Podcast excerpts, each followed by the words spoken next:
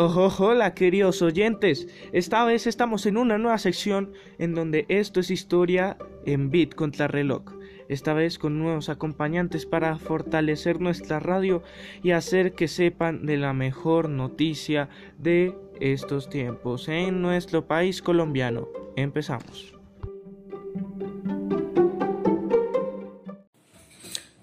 Buenas oyentes, bienvenidos a otro capítulo más de la historia en Colombia, en donde estaremos hablando del nacimiento de la guerrilla y el narcotráfico.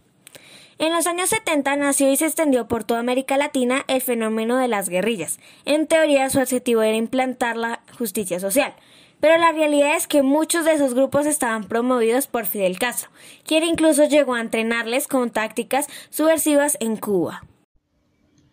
Buenas, en el caso de Colombia, en los años 50 un grupo de miembros del Partido Comunista Colombiano intentaron crear una comunidad en Tolima y al final en Huila, los departamentos del país. En 1964 nacieron las Fuerzas Armadas Revolucionarias de Colombia, después de varios enfrentamientos armados con el ejército colombiano. Por estas mismas fechas nació el otro gran grupo armado, el Ejército de Liberación Nacional, liderado por estudiantes formados y adoctrinados en Cuba. Desde entonces han sido protagonistas de atentados nacionales, con el tiempo para conseguir financiación. Estos grupos se han dedicado al, narcotráfico. Era un enfrentamiento entre partidarios liberales y conservadores, una relación de fuerzas que alimentan todos los conflictos del país a partir de entonces. Con nosotros, una ex integrante de la guerrilla, la llamaremos Kimberly, no revelaremos su nombre verdadero por cuestiones de seguridad. Buenas tardes, Kimberly, le haremos una serie de preguntas.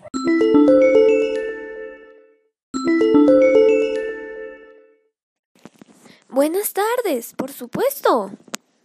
¿Cómo se sentía ver desde el monte el fin de otros proyectos revolucionarios?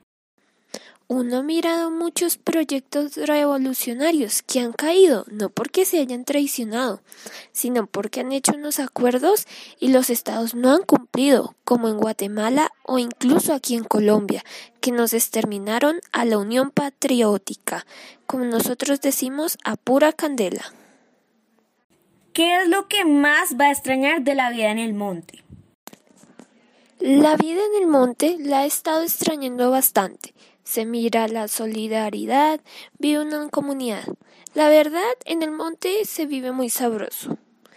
Todo el mundo se respeta y uno aprende valores que quizás muchos que están en la vida civil no los tienen. ¿Usan redes sociales? Sí, desde el inicio del proceso las estamos utilizando. Antes no, por medidas de seguridad. ¿Y cómo aprendieron a usarlas? En el monte lo hemos aprendido. Es que en el monte nosotros no solo aprendemos a echar candela, en el monte nos culturizamos. Entonces nosotros tuvimos profesores que iban y nos enseñaban. Muchos están aquí también. Ellos están en Bogotá, pero iban a visitarnos. ¿Esta es su primera vez en Bogotá? Sí, Jorge Briceño dijo, en Bogotá nos pillamos, y hoy me estoy acordando de él, porque aquí nos estamos encontrando paramilitares de todos los tiempos. ¿Cómo le ha parecido? Yo soy del Caquetá y mi primera impresión es que se encuentra mucha indigencia, mucho abandono del Estado en Bogotá. No pensé que fuera así. Uno escuchaba, pero pensé que por ser la capital, Bogotá tenía otra perspectiva de vida.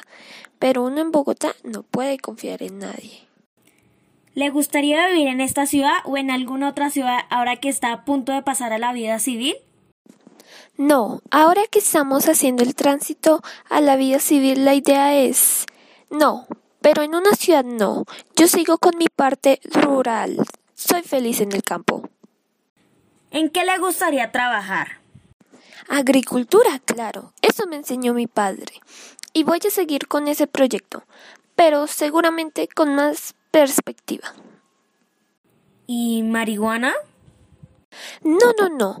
En los principios nuestros está que lo que tiene que ver con productos psicoactivos no está permitido.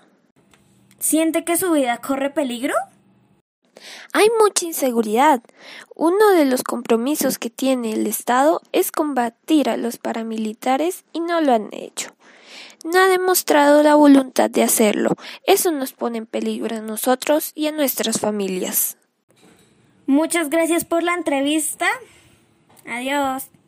Con mucho gusto. Hasta luego. Cuando Álvaro Uribe fue nombrado presidente del país, la ofensiva del ejército contra la guerrilla se acentuó. Como respuesta, las FARC sembraron miles de minas antipersonas por extensas zonas del país. Querían proteger sus campamentos y sus cultivos de coca. En las negociaciones de paz que están teniendo lugar en La Habana hay muchas cosas que chirrian. Para empezar, que sea en La Habana y en segundo lugar que se sienten de igual a igual gobierno y terroristas.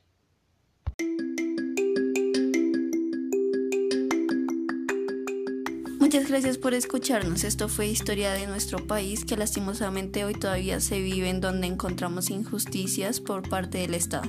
Entonces nos vemos próximamente porque recuerden, esto es historia. Hasta luego.